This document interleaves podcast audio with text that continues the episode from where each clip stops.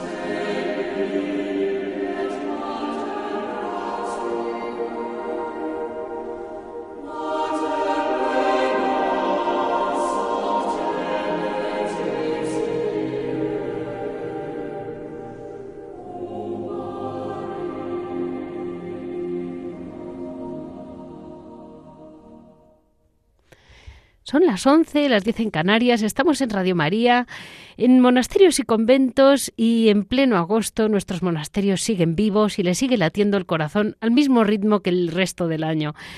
Hoy en agenda vamos a hablar de Santa Beatriz de Silva. Santa Beatriz de Silva, mm, unas pocas palabras. Eh, en noticia, hoy vamos eh, un libro que se acaba de publicar, que lo publica mm, eh, La profanación de la clausura femenina. Eh, escrito por don Jorge López Telón, que resume unos diarios de religiosas, eh, básicamente religiosas y algún sacerdote, mm, eh, durante la gran tragedia, que fue la, mm, la persecución religiosa durante la guerra civil. En historia vamos a hablar de las madres concepcionistas de Osuna o de la Orden de la Inmaculada de Osuna. En hora de labora les vamos a preguntar qué es lo que ellas hacen, porque ellas no dejan de trabajar nunca. En Piedras Vivas, Javier nos comentará algo sobre la vida mm, cotidiana de los monasterios.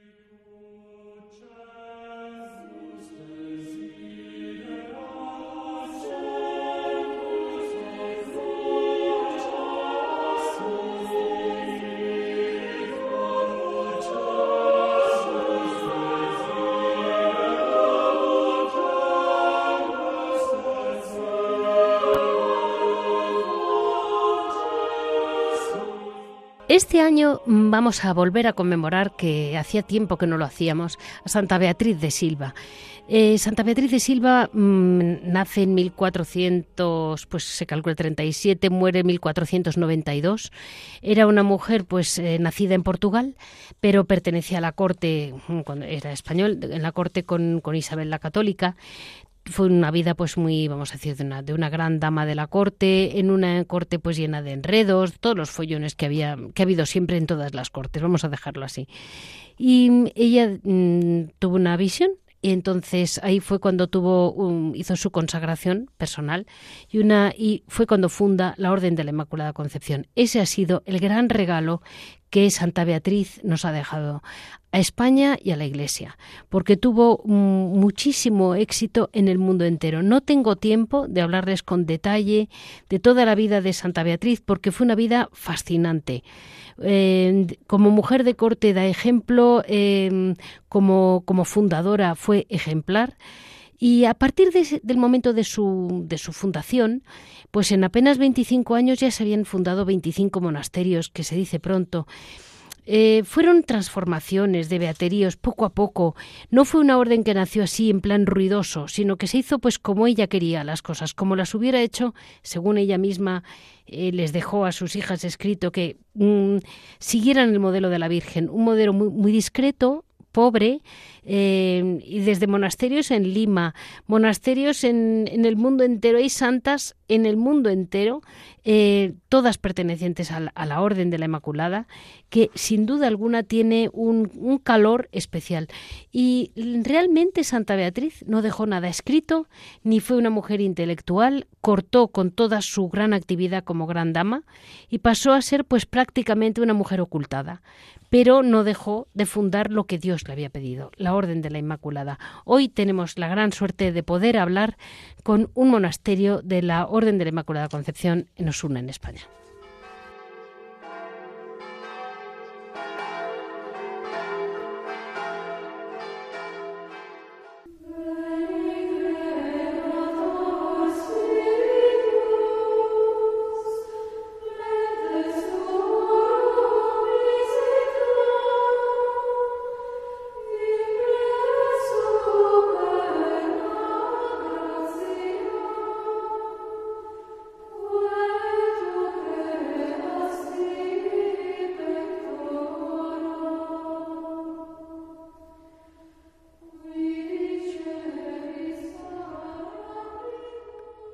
Como noticia, aunque ya estamos en, aunque hace ya unos meses que salió, pero la verdad me parece mm, muy importante que nos refresque la memoria eh, de lo que ha sufrido la Iglesia durante eh, la Guerra Civil, en 1936 al 39, lo que mm, es un libro que se llama Profanación de la clausura femenina, escrito por don Jorge López Teulón, que mm, la vida le ha ido llevando, yo creo, a ser pues el gran especialista en el tema de los mártires en España. Y hay una cosa que me ha llamado mucho este libro, lo que es fascinante, es que no es realmente muertos eh, de sangre, eh, sino que estamos hablando de cómo se trató a las monjas, a veces sin llegar a matarlas, pero, mm, pero no quiere decir que no estuvieran temblando durante tres años. Y mm, así vamos a dar paso. ¿Cómo pudo usted llegar a investigar todo esto, don Jorge? Bueno, saludos a toda, toda Radio María y saludos a Leticia. Muchas gracias por, por llamarme una vez más. Pues muchas veces hablamos, en primer lugar, de todas las cosas que faltan por contar. Eso. Y que no deberían dejar de contarse. Hay un capítulo, por ejemplo, de cómo se persigue a los santos muertos, cómo se queman cuerpos de santos. San Pascual Bailón hay fotografías que estaba incorrupto y de cómo se quema todo el altar y por tanto el cuerpo, ¿no? O sea, pero muchos, con muchos santos se hizo, ¿eh? Sí, sí, y, todo eso habría que recordar. El tema del arte, que es verdad que está más hablado, pero, pero cómo se fue a la destrucción de todo, de que, que desapareciera todo, ¿no?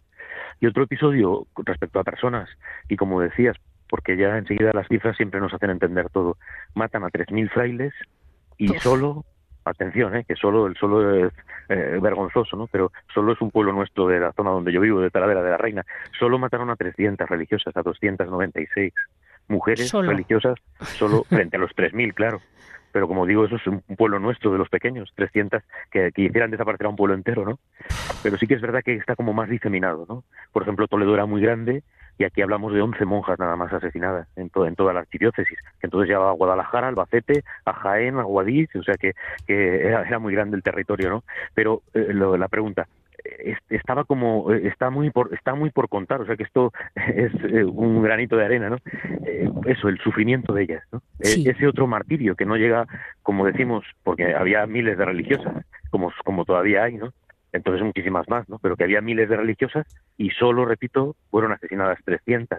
Pero sin embargo, pues hace poco, en el año 2019, beatifican a 14 eh, concepcionistas en la Catedral de la Almudena pues al grupito nuestro de un pueblecito de, hay dos de un pueblecito de Toledo, de, Escalona de Alberche, las llevan a fusilar para reírse de ellas. Las llevan como a, las sacan de las casas, donde las tenían recluidas, van casa por casa, las vuelven a agrupar, las ponen delante de una tapia, eh, apunten y, eh, bueno, otro día fusilamos entender psicológicamente lo que supone eso, ¿no? El, el, que la saquen. Hablas de los tres años de la guerra y perdona que te corrija, porque hay que llevarlo hasta el 31 hay fotografías del periódico ABC y salió en otros en otros medios en donde aparece cuando se queman los conventos en Madrid por creo que es por Gran Vía hay una foto sobrecogedora de una hermana de una monja enferma está solo con la toca interior o sea es una persona que está encamada no está con el velo con, con todo el velo sino solo con la toca interior con el con el velo interior y la llevan a la silleta de la reina entre dos tres personas detrás se ve cómo se está quemando el convento.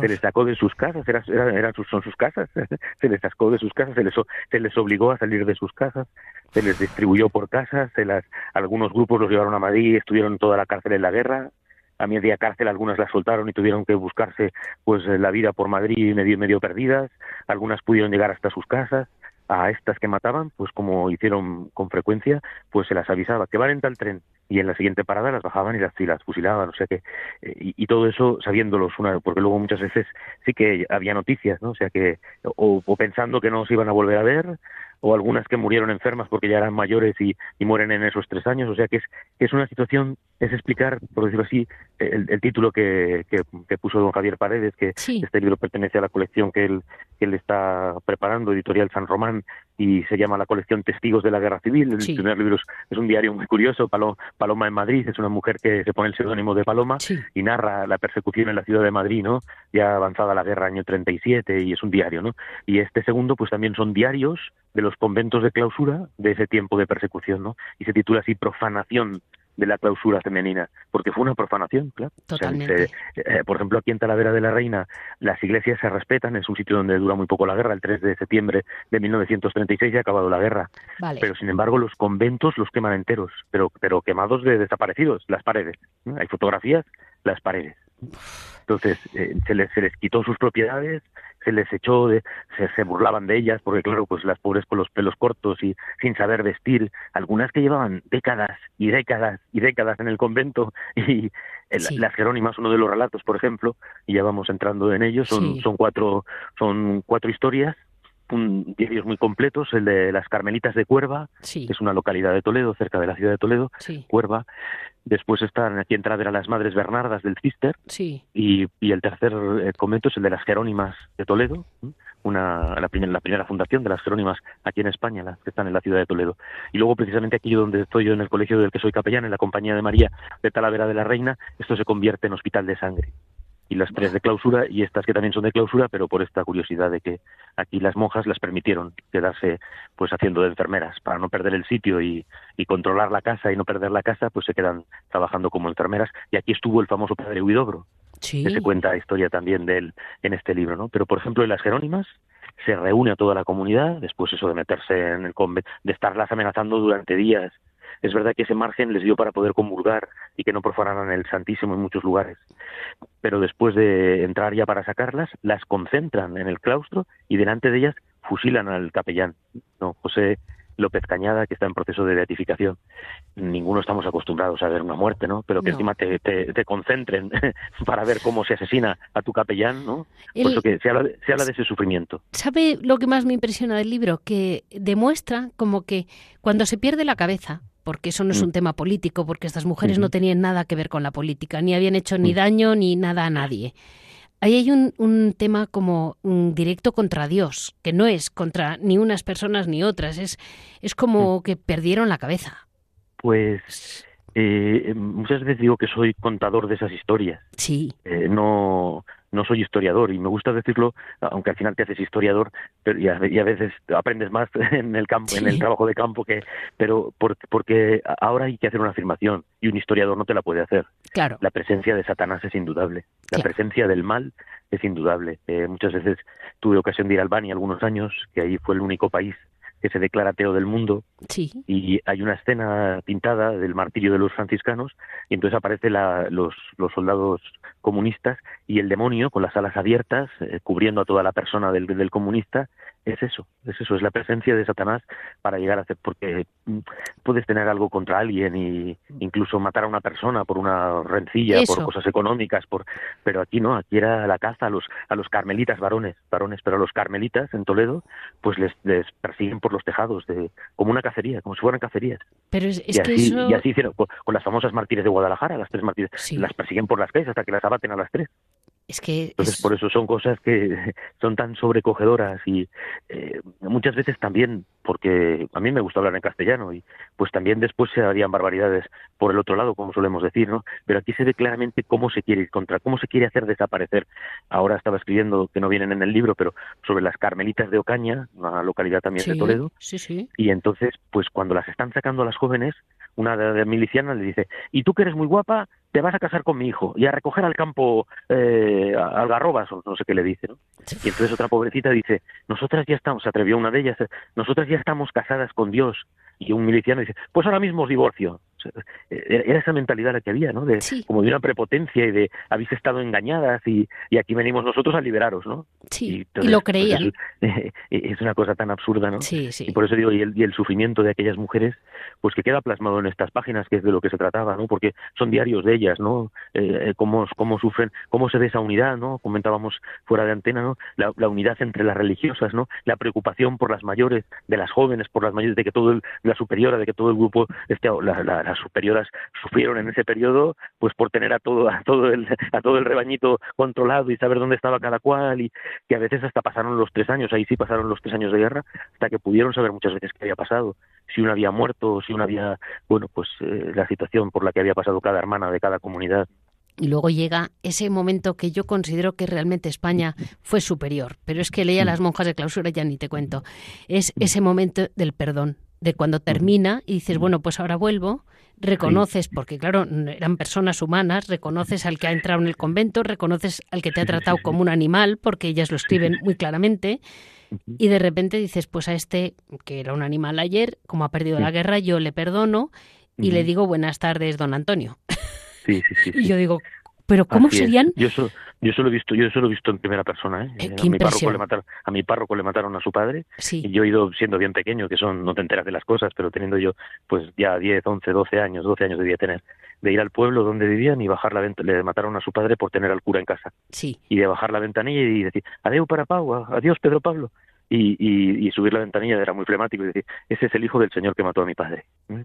Ese perdón estaba dado. Eso, era impresionante. Ese perdón estaba dado. Es, ahora, el lío que nos han preparado es ahora hoy en día, pero ese perdón estaba dado y se ve en los escritos, sí. pues eso porque sabían efectivamente quién había entrado, quién había roto todo, quién, quién había robado. En las casas se sabía, en, en, los pueblos muchas veces, en casa de fulanita está tal cosa. Se saben y, todo. Y tardaban en recuperarlo, claro, o sea que bueno, eh, pero claro, eso, es lo bonito, es lo bonito de estas historias, porque ahora que hemos celebrado a San Pedro y a San Pablo, yo eso lo digo muchas veces también, nosotros nunca la Iglesia, no nosotros ahora en la persecución española, nunca la Iglesia se ha preocupado de los asesinos más que para pedir por ellos, pero nunca se ha dicho quién le cortó la cabeza, decimos en la persecución de Nerón, pero quién le cortó la cabeza a Pablo, nunca lo hemos sabido, quién crucificó a Pedro y así podemos ir en todo el santoral hasta nuestros días.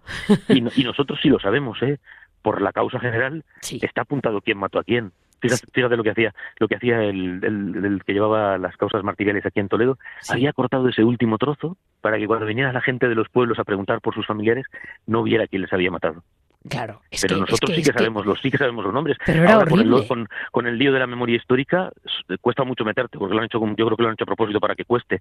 Pero pero tú te puedes con el nombre del asesino te metes en la documentación de la, del ministerio militar del, del gobierno militar y, y sacas toda, todo de qué se les acusaba y a quién habían matado, no nos ha interesado nunca. Entonces, por eso siempre tiene que resaltar el perdón que las hermanas dan, ¿no? Como los mártires o, o, como todas estas historias que intentamos transmitir, porque eso es lo que engrandece al mártir. Y además eso es lo que se pide para reconocerle como mártir, que perdone en un momento u otro, que perdone. Mire, mis padres son la generación de la guerra y, y perdonaron todo y sabían perfectamente mm, mucho más seguro de lo... Nunca hablaban de la guerra, nunca cómo eran y, qué respeto tenían luego mm. a los propios españoles. Yo decía, qué valor, qué valor.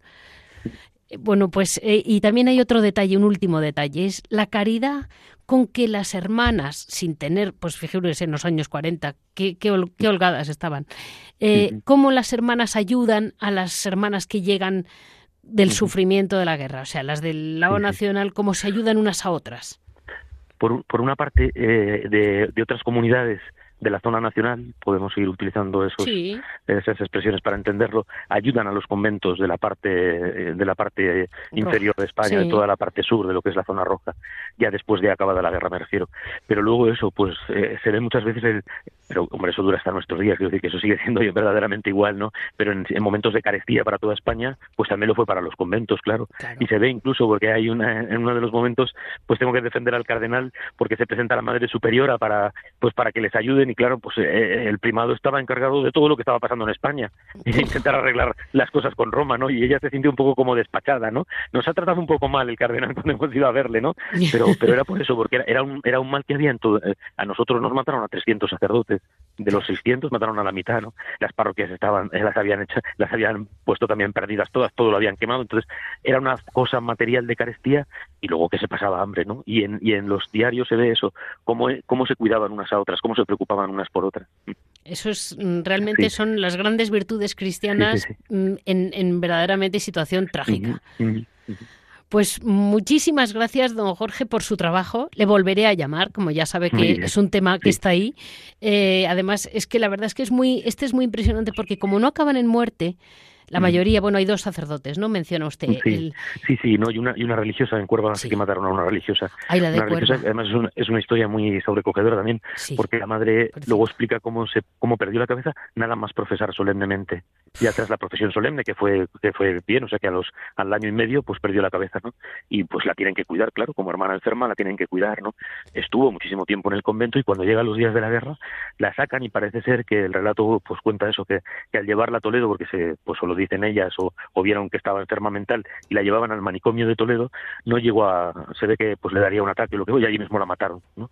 Y es una mártir porque ella cuando fue libre, cuando, cuando mentalmente estaba sana, ella profesó los votos. Claro. Aquí lo que interesa siempre, que son casos con los que se explica muy bien el martirio, porque aquí lo que interesa es la intención que tiene el que mata. Y el que mata la mata porque la ha sacado de su convento, porque no quiere la fe, porque la persigue por religiosa y la mata, ¿no? O sea que, y aunque no tenga ya cabeza ni para decir viva Cristo Rey, ni ser consciente de que entrega la vida, es una mártir como la copa de un pino, igual, igual que los demás, igual que los demás. Pues muchísimas, muchísimas gracias. Eh, a todos nuestros oyentes les comento que mm, estamos hablando con don Jorge mm, López Teulón, que yo le considero sin duda ninguna ¿eh? Mm, el gran especialista, mm, le ha llevado la vida por ahí y al final eh, se ha convertido en el gran especialista en mártires y mm, desde psicológico hasta lo hasta la muerte de, de, los católicos en la guerra. Pues muchísimas gracias. A vosotros, saludos a toda Radio María y muchas gracias, Leticia.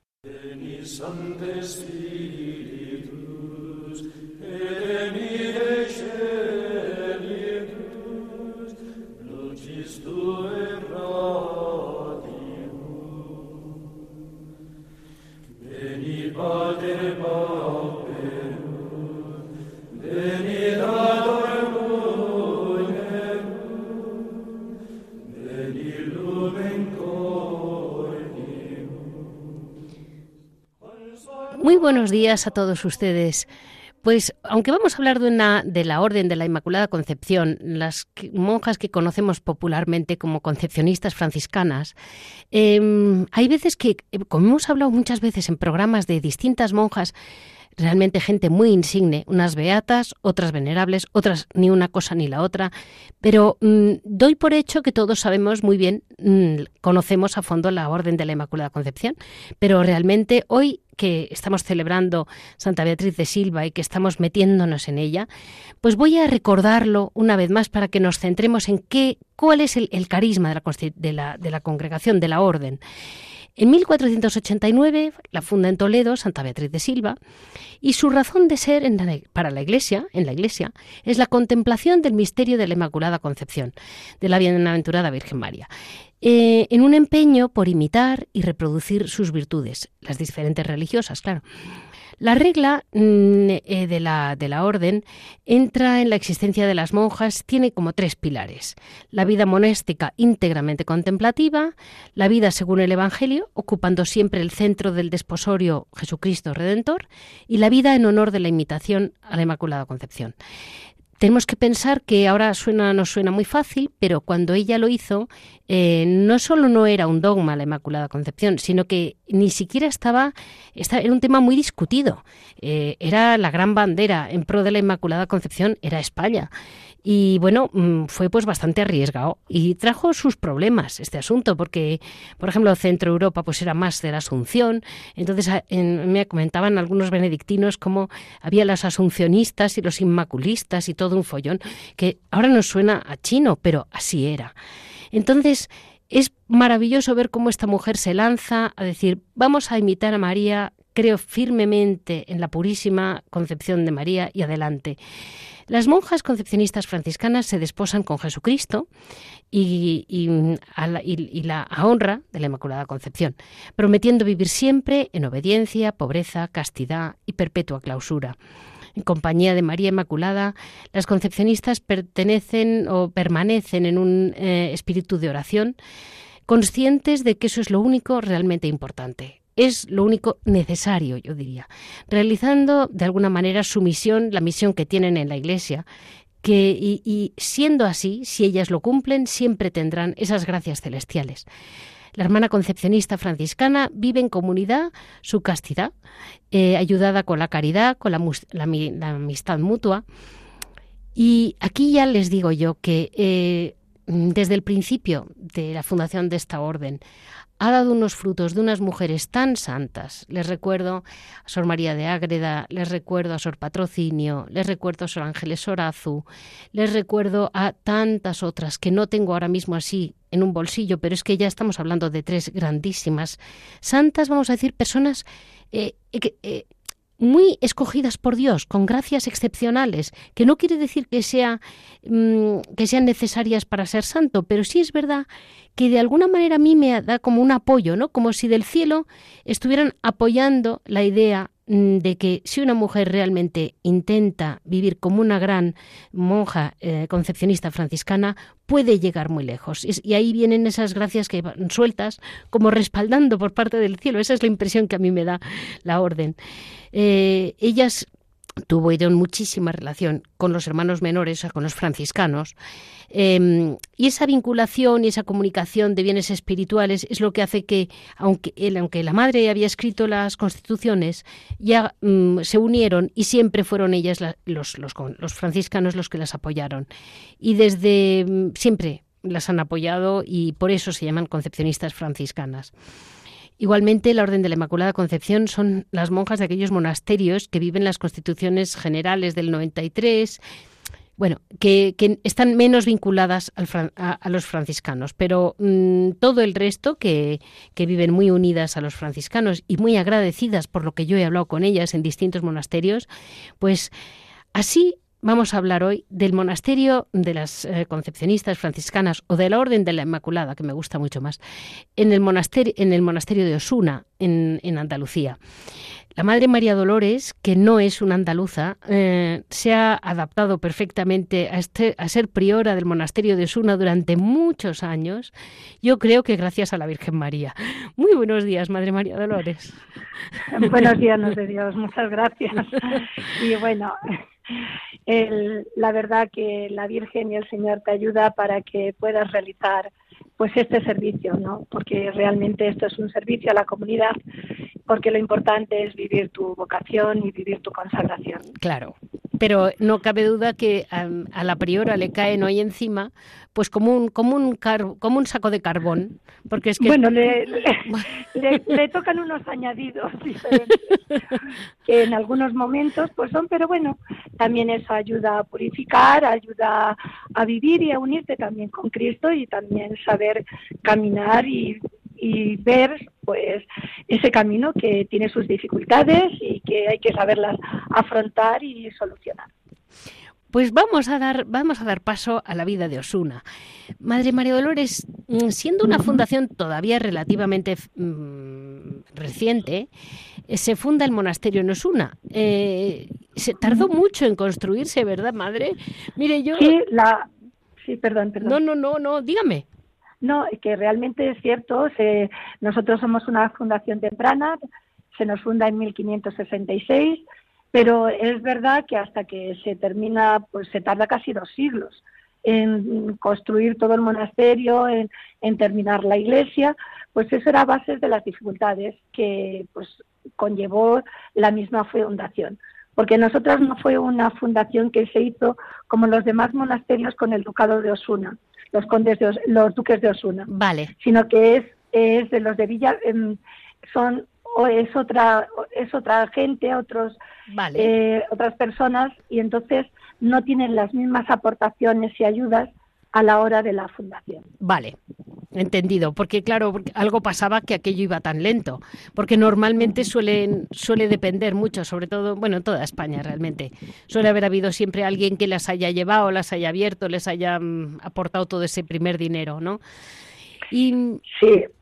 Suele ser un y viene de los Valde, viene de los Valderrama. Sí. Entonces, sí, realmente la fundación como tal, el inicio, la casa, los primeros habitáculos se, se realizan pronto y las hermanas empiezan a vivir. Pero es que la construcción del monasterio como tal se va haciendo con añadidos de respectivas casas que se van comprando.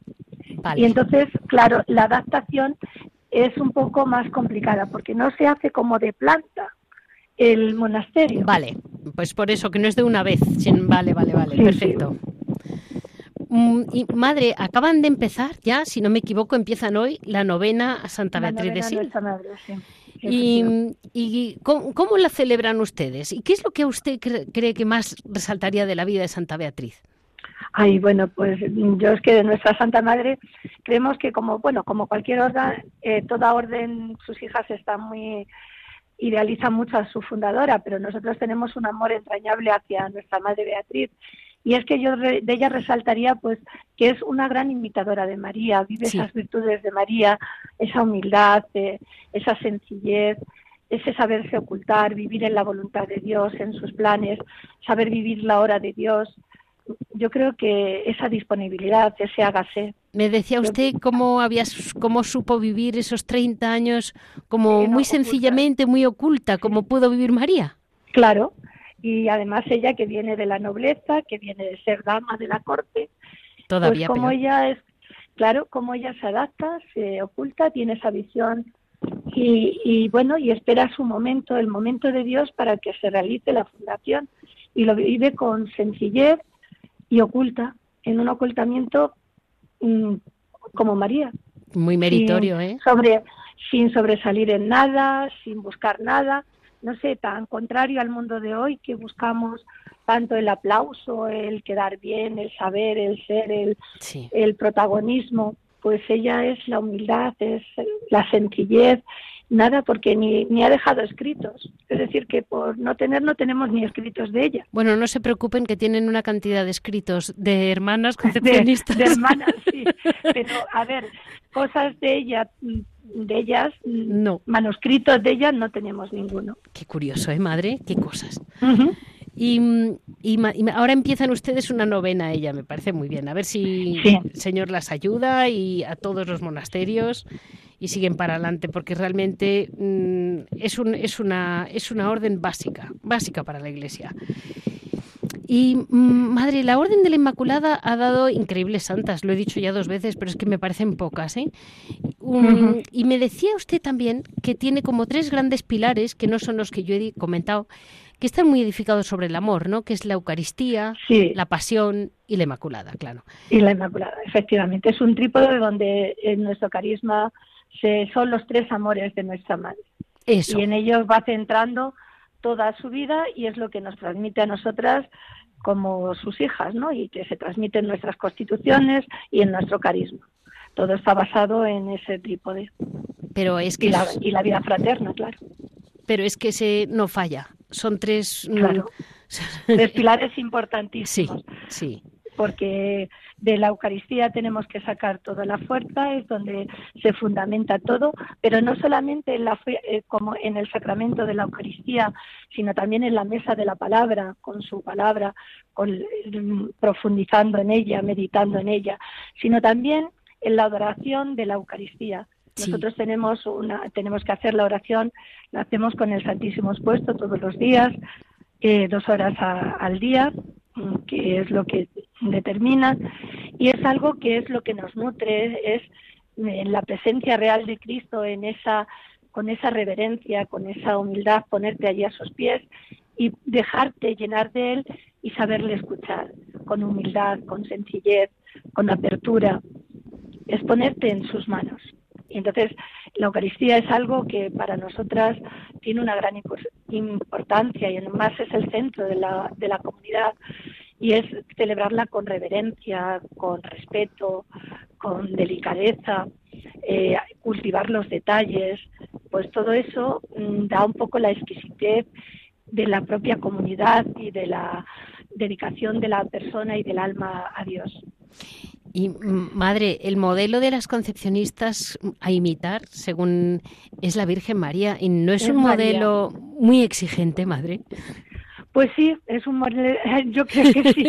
Eh, creo que, bueno, yo cuando hablamos de esto siempre lo decimos, bueno, es que, bueno, y además en su parte de Inmaculada Concepción, es decir, que, que tiene su matiz, vale. pero evidentemente es, pues, es una meta muy alta, porque es como la plenitud, ¿no? Eh, pero bueno, es en esa sencillez y yo creo que es en esa humildad de María, ¿no? Eso. En ese, en esa, en ese ser pobres, pequeñas, humildes, sencillas, y en ese saber decir hágase, como, como dijo ella, sin más, pero en esa vida cotidiana normal, sin grandes estridencias ni grandes cosas, sino en lo cotidiano, eh, en lo normal, en lo sencillo. Pero de todos modos les da un encanto especial esa, esa, esa adoración a la Purísima, ¿eh? O sea, se les nota. Tienen un algo ahí que yo mm, cuando las vi me aún me acuerdo ¿eh? de las 14 hermanas mm, mártires de la guerra. Cuando vinieron todas, eh, era muy impresionante ver la almudena llena de todas ustedes. ¿eh? Y con nuestro manto azul, que, que queda muy bonito. Ese azul purísima que, por lo menos rectitud de intención y pureza de intención, ahí había. Había, efectivamente. En lo demás ya cada uno, Dios a cada una le, le, pide y le irá exigiendo y cada una responderemos según los planes que Dios nos tenga a cada una. Eso. Y madre, hoy son, en, en Osuna son 14 hermanas. 14, hermanas. Hemos, hemos escuchado el sufrimiento y el, hemos eh, ahora mismo en el programa no físico y trágico de las religiosas durante la guerra civil. Pero Madre Dolores, hoy no se sienten un poco, vamos a llamarlo así de un modo un poco duro, como ignoradas, o sea, como si el corazón del hombre se hubiera quedado un poco de piedra alrededor suyo.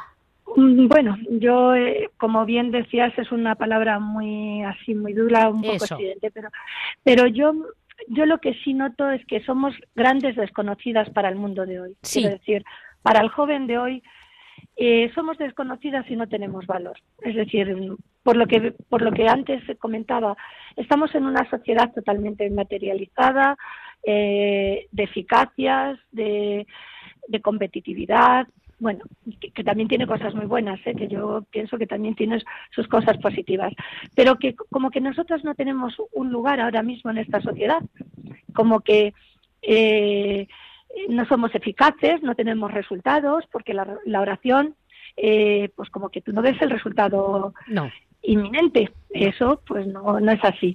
Entonces sí, en algunos momentos pues sentimos pues que hay un desconocimiento, que ya hay un trato pero yo creo que es que si ahondamos un poco más, creo que no es tanto problema de no conocimiento de la vida contemplativa, sino que yo creo que hay un enfriamiento de la fe, de la fe cristiana, del catolicismo como tal, y un poco pues un distanciamiento con lo que es pues la religión, lo que pues lo que es la opción cristiana, ¿no? Y entonces pues claro, si hay ese ya ese principio, por lo tanto nosotras pues mucho más más lejos estamos. Entonces pues ya somos señoras en vez de hermanas. Cuando te tratan en cualquier cosa pues que tienes que ir a resolver cualquier cualquier papel pues mm, pues eres señora cuando pues vas con tu hábito. Pero es que yo creo que ya es desconocimiento o a veces que ya no saben ni cómo te tienen que tratar.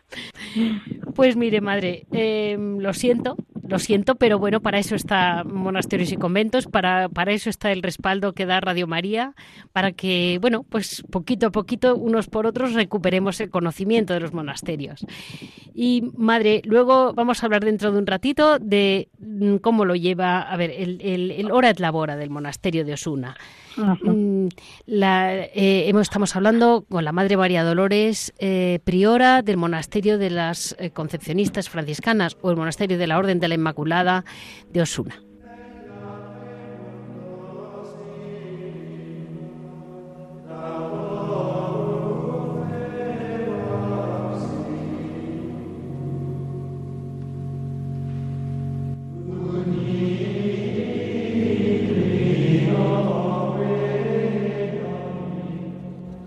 Pues en este Hora de Labora mm, tenía mucho interés en que todos sepamos lo que, lo que hacen las, las, hermanas de Osuna, porque entre otras cosas, pues miren, estaba el otro día preparando un poco el programa, viendo qué hacen, qué no hacen en su obrador, aparte de lo que había hablado con la madre, y lo que lo más divertido de todo es que me cayó en las manos eh, bizcochos japoneses de las concepcionistas de Osuna y eso ya me divirtió.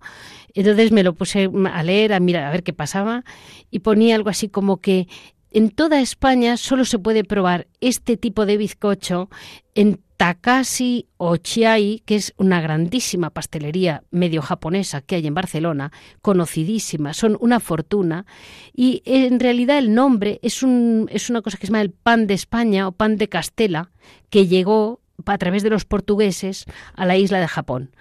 Y eso realmente son los bizcochos marroquíes que es lo que llaman ellas. Eh, lo, venden como marroquíes. Marroquíes no porque vengan de Marruecos, sino porque se remonta a 1583, cuando el arzobispo de Sevilla eh, las hijas de Cristóbal Marroquí, mm, fue a fundar un monasterio a Écija y unos pocos años cerró y las que se trasladaron a Osuna llevaron la receta debajo del brazo. Fíjense lo que es saber venderse. Mm, las madres de Osuna les ha faltado, pues eso, mm, hablar con los grandes, pero esto lo acabo de leer de un crítico gastronómico de los más conocidos de España y además estoy convencida de que los, los marroquíes son de primera. Pero ahora hace falta que las pobres monjas se sepan vender, ¿verdad que sí, madre? pues efectivamente, porque sí, a mí me sorprendió mucho cuando este crítico gastronómico que, que hizo, bueno, pues hizo la reseña, probó los bizcochos a través de una persona que quería dar propaganda al bizcocho porque la situación es complicada para el monasterio, para poder salir adelante. Y entonces, pues se estaban tratando, y entonces decían eso, evidentemente que era un bizcocho de una alta calidad y que, bueno, que los comparaban con eso, y entonces nos quedamos un poco sorprendidas de la crítica. Además nos comparaban con una gente, bueno, muy así, con lo cual nos quedamos sin saber qué decir. Pero bueno, la realidad es que muy buenas críticas, pero nosotras es verdad que cuando hay turismo, que cuando hay se pueden hacer pues ferias y cosas de esto, está tiempo atrás, bueno, pues la verdad que cuando se llevan y se pueden vender, tienen éxito, es cierto. Sí. La persona cuando lo prueba repite y, bueno, y a la gente les gusta mucho, evidentemente. Pues a ver si mm, ahora lo que nos hace falta a todos es acordarnos de, comprárselas a las madres, porque pues la, verdad que sí, ¿eh? hay que ayudar a levantar. Un año, sí. Un año y medio mm, realmente mal, muy mal. Y ahora con el verano, pues se incrementa la, la situación porque claro también es un dulce que es muy bueno pero es muy delicado y su elaboración también no es difícil pero es mm, conlleva mm, muchos muchos detalles las temperaturas mm, le influyen los cambios climatológicos eh, hace que no suba y el verano pues como que no es su gran momento para el bizcocho porque tiene que ser un que tiene que conservarse en frío. Entendido. Pero pues yo por si acaso que la gente se anime, porque eso es su estrella, dentro de lo que es el obrador, pero tienen más cosas también, ¿no? Sí, nosotros luego hacemos mm, lo que es de dulce, no, porque es un dulce que necesita un tipo de horno diferente. Ah, no, vale. no puede ser horno de, de aire. Vale. Eh, tiene que ser de ladrillo reflectante, por lo tanto la mezcla de eso son es es distinto. Entonces, otro tipo de dulces le cuesta un poco más, es más complicado. Y por lo tanto, lo que es dulce, hacemos eso y unos roscos fritos, pero eso ya es distinto, es una elaboración, pues lo que es un rosco frito. Vale. Pero lo que sí hacemos luego son jabones naturales de glicerina, pues de aloe vera, de calándula, de karité, pues con distintos aromas y con distintos productos de cara al tratamiento dermatológico de la piel. Eh, luego, pues también hacemos también jamón para lavar eh, de cáustica. que la gente ahora eso para la época en eso sí, pero claro, son cosas que, bueno, pues su adquisición son muy baratas. Sí hay gente que ahora vienen a comprarlo por, pues un poco para desinfectar, por esto del miedo del COVID, sí. pues un poco para, pues no sé, como, como prevención. Luego también hacemos rosarios, hacemos Hacemos también pulseras de nudos ortodoxos.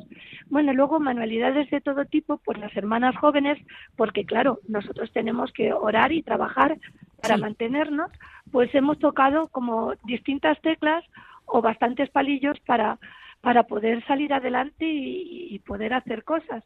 Lo que pasa que, claro, Osuna es un pueblo pequeño y si no tiene turismo, bueno, no pequeño, pero bueno, tiene su idiosincrasia.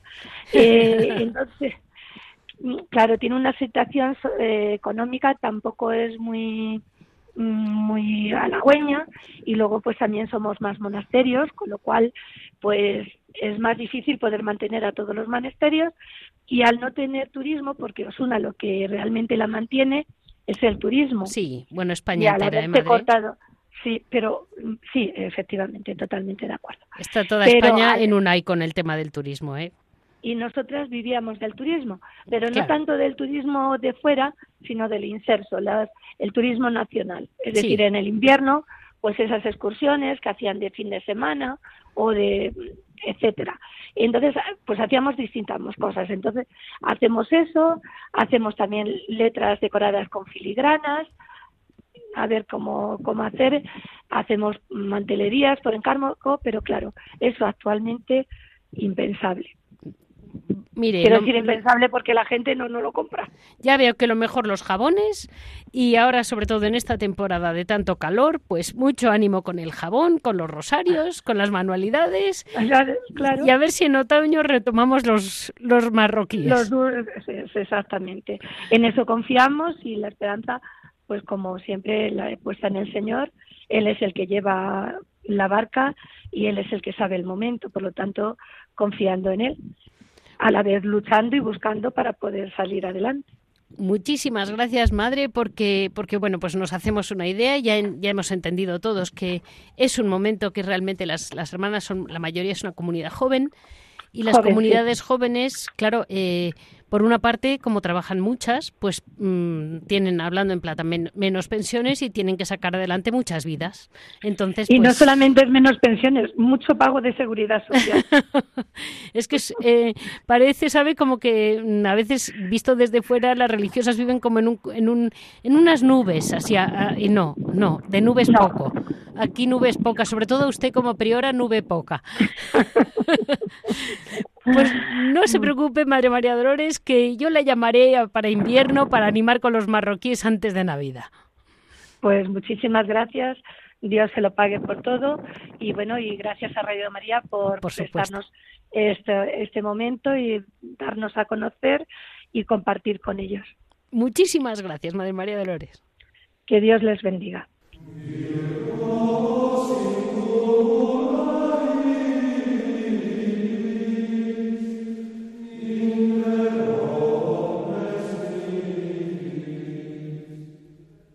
En Piedras Vivas, aquí estamos con Javier, eh, que bueno, pues aunque estemos a mitad de verano, sí que sabremos, sí que nos podrá contar alguna noticia.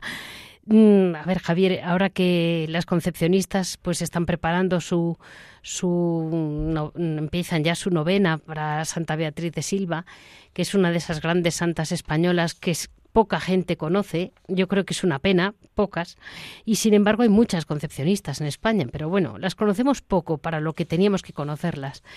Y, de algún modo en este programa que mm, habrás visto que hemos hablado también del sufrimiento de la guerra, tú que conoces a más de un sacerdote mártir, si no me equivoco. Sí, buenos días. Sí, la verdad es que mm, como siempre llegamos tarde siempre a muchos sitios, ¿no? Y uno es el de lo, uno es el de los mártires, ¿no? Entonces eh, yo creo que hay un desconocimiento total y absoluto sobre la cantidad de monjes y monjas de clausura que sufrieron el martirio, ¿no? Y, y además, como yo digo, muy cerquita, o sea, monasterios en Madrid saqueados, monasterios en pueblos. A mí me impresiona mucho. Hace unos años encontraron en Holanda, en Ámsterdam, en el archivo de la CNT imágenes grabadas, películas de la época a color, uh. que eran de, de, por ejemplo, de cuando tomaban un pueblo. Entonces a mí se me removía por dentro todo, porque lo primero que hacían, una de las cosas que hacían, eh, no todo el mundo, pero sí bastante, y había gente que se salvaba, por supuesto, por lo que hacían, eh, era entrar en la iglesia. Entonces sacaban imágenes, cálices, eh, ornamentos religiosos, cuadros, todo, lo ponían en la plaza del pueblo y lo prendían fuego.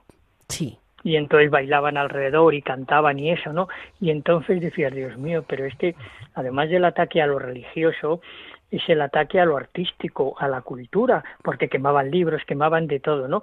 Y, hay muchos casos, también hay que reconocerlo también, ¿no? Porque la verdad no será libre y hay que decir siempre la verdad. Había gente que se oponía y que decía, eso es una salvajada, eso no se puede permitir, pero había muchos sitios que en que lo hacían, ¿no? Entonces, el, el, el matar, por ejemplo, yo me dedico a estudiar un poquito las monjas mayores, o sea, digo monjas de 75 años para arriba que llevaban sin salir porque la clausura era antes como, como Dios manda, una clausura de que no se salía para nada, o sea, para nada, ¿no? Entonces, cuando salían las pobres, que era una o dos, una o dos veces cada seis, siete años, ¿no? Pues claro, se daban cuenta de cómo estaba la situación y no querían dejar el monasterio, habían entrado ahí con 18 o 20 años y no querían abandonarlo, ¿no?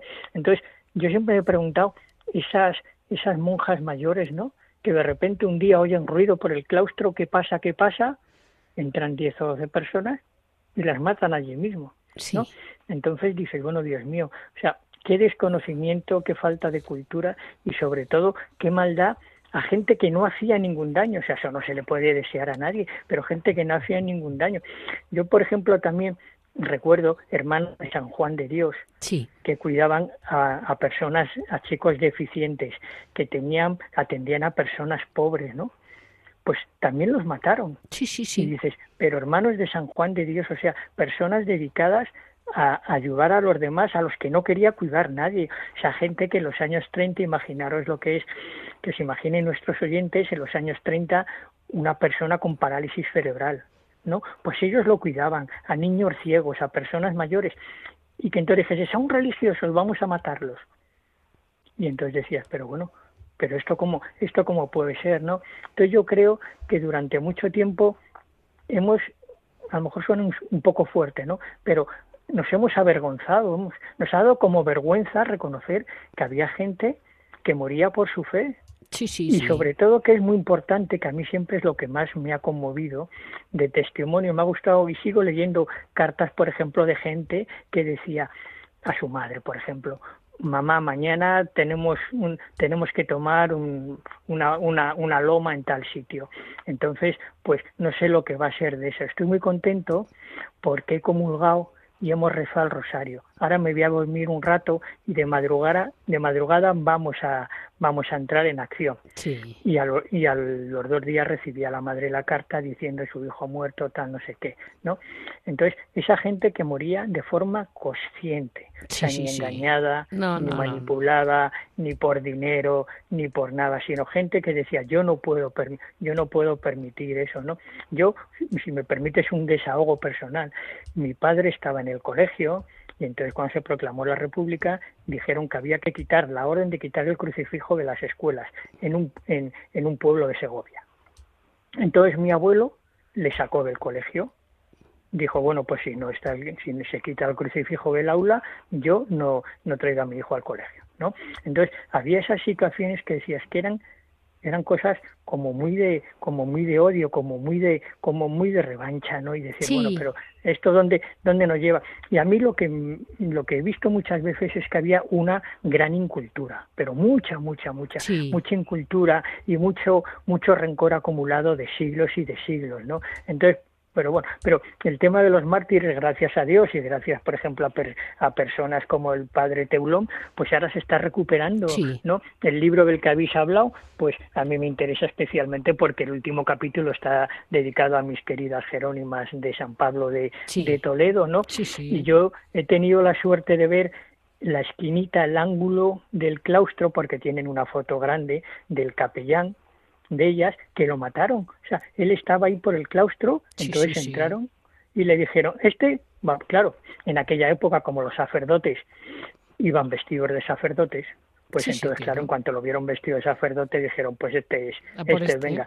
Y lo mataron allí en la esquina y tienen la foto, ¿no? Puesta, ¿no? Y impresiona mucho decir, estoy pisando donde este hombre estaba dando su paseíto, dando vueltas al claustro y de repente entran y lo matan ahí, ¿no? Entonces, claro, dices, es un testimonio que muchas veces, pues de manera indirecta, es una acusación a los que vivimos nuestra fe con, con, una cierta comodidad y llamémosle con una cierta amplitud, con mucha manga ancha, ¿no?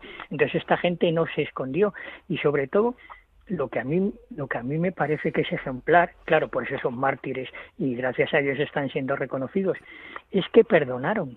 Sí, yo lo mismo también lo he comentado, porque a mí me impresiona muchísimo el perdón que hubo en España. Claro, porque es que de repente cuando tienes ahí a las 3 de la madrugada y tienes un coche que te está apuntando con los faros y tienes un grupo de gente que te va a disparar y les das la bendición y dices, bueno, yo os perdono, no sabéis lo que hacéis, tal, ¿no? Entonces, y lo que también habría que estudiar, porque hubo muchísimos casos de conversiones de gente que estaba en los pelotones estos de fusilamiento. O sea, Ah, mucha vale. conversión, mucha conversión. Por ejemplo, de los que fueron a volar el monumento al Sagrado Corazón en el Ferro de Los Ángeles, Sí. ¿no? Pues eh, uno de ellos, de los que salen las fotos disparando la imagen esa atroz Sí. que están disparando al monumento al Sagrado Corazón, pues al acabar la guerra se presentó a las monjas, a las carmelitas descalzas y dijo yo he sido uno de los que de los que disparé contra el, el monumento y estaba totalmente arrepentido, ¿no? Y fue a pedirlas perdón. También hay que tener mucha Pues valentía, bien. claro, Pues qué para bien. decir eh, yo he sido de esos, pero estoy- quiero que me perdonen, que estoy totalmente arrepentido, ¿no? Entonces, claro, yo creo que, que esto es un es una una situación una, una, una imagen que se nos presenta muchas veces del martirio, pues que estamos acostumbrados a verlo en las películas, pero claro, pero no se puede olvidar que aquí fue una realidad. Pues con este modelo de perdón, Sí, Javier, nos sí, quedamos que porque principal. yo creo que es muy importante para todos y es una gran lección en vacaciones y sin vacaciones, que lo tengamos muy claro, siempre, que hay que estar preparado. Sí. Para toda la vida. Ya saben todos ustedes que para cualquier comentario, cualquier duda, nos pueden comunicar en monasterios y conventos. Se lo repito, monasterios y conventos. Y si desean escuchar los programas, los tienen en radiomariapodcast.es. Pues yo calculo que dentro de un par de días los tienen y tienen todos los anteriores, claro. Eh, así, mm, por lo menos, pueden seguir bastante bien el hilo de todo lo que es la vida monacal en España, que es nuestro gran tesoro. Muchísimas gracias a Javier Onrubia, que está una vez más con nosotros, aportándonos siempre datos curiosos y su grano de arena. Muchísimas gracias a todos ustedes.